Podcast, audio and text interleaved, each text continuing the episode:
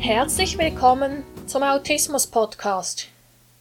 Wie schon erwähnt in der Episode über was tun, wenn die Entspannung nicht möglich, möglich ist aufgrund von Reizen und Gedanken, habe ich ja versprochen, dass ich das Thema Entspannungsmöglichkeiten, vor allem autismusgerechte Entspannungsmöglichkeiten, hier in dieser Folge vertiefen werde. Also, ich habe ja in der letzten Episode erwähnt, dass meine Entspannungsmöglichkeiten sich auf die Natur beziehen ähm, oder wenn ich einfach mal einen Tag Auszeit nehme und eine Wanderung mache und dann die Stadt besichtige, wenn ich einfach mal vom Ab Alltag abschalten kann, mal wieder was anderes sehen. Ja, ähm, weitere Entspannungsmöglichkeiten, die kenne ich auch bei mir selber und bei meinem besten Freund und auch bei einem Autisten aus einem YouTube-Video, der mal gezeigt wurde, ähm, das sind bestimmte Geräusche.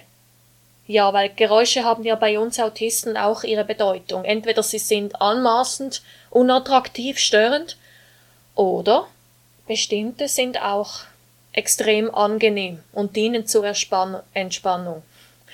Zum Beispiel Kaugeräusche höre ich immer wieder, werden gerne gemacht von anderen Menschen oder von Tieren, wie sie auf der Weide grasen.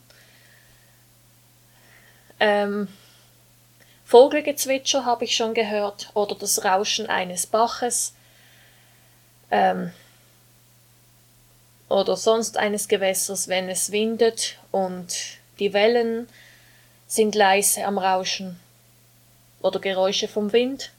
Jetzt muss ich aufpassen, dass ich nicht einschlafe, weil meine Stimme habt ihr sicher gemerkt, wie ich sie gesenkt habe. Nein, Spaß beiseite. Das kann auch ruhige Musik sein. Ja. Oder den Rückzug in einen anderen Raum oder einfach in eine ruhige Ecke, in einen leeren Raum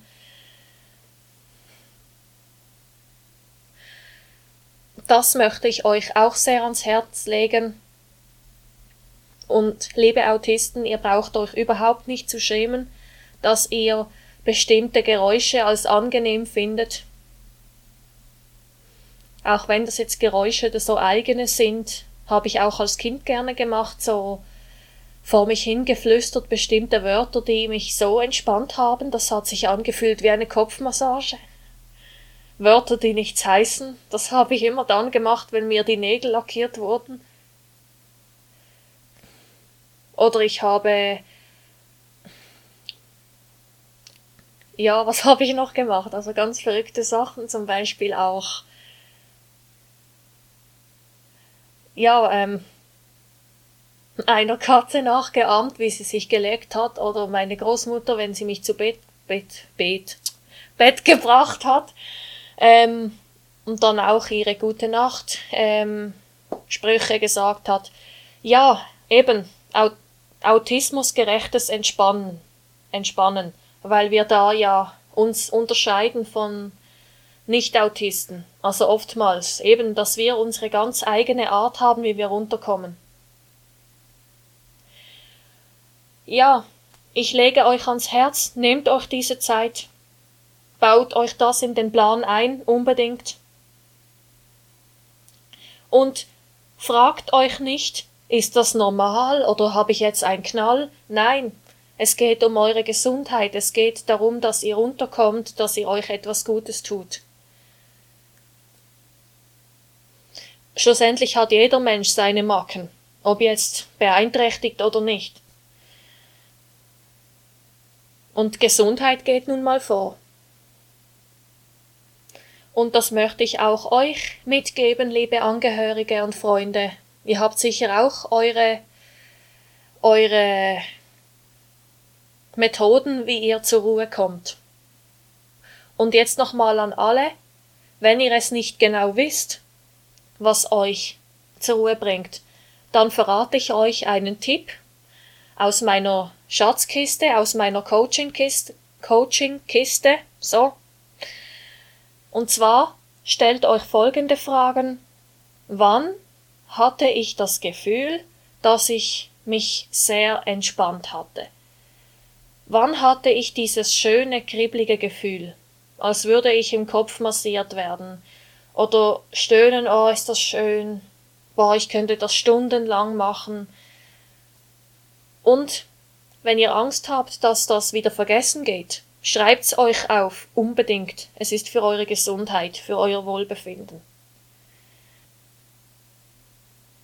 Und eben nochmal, ich lege euch ans Herz, nehmt euch diese Zeit, Baut euch ein, wann es in der Freizeit möglich ist.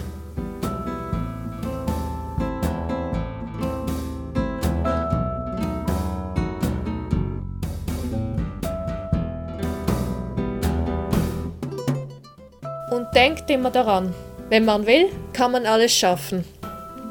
Ich würde mich sehr freuen, wenn ihr meine Seiten besucht auf autismus.live. und folgt mir doch gerne auf den sozialen Medien.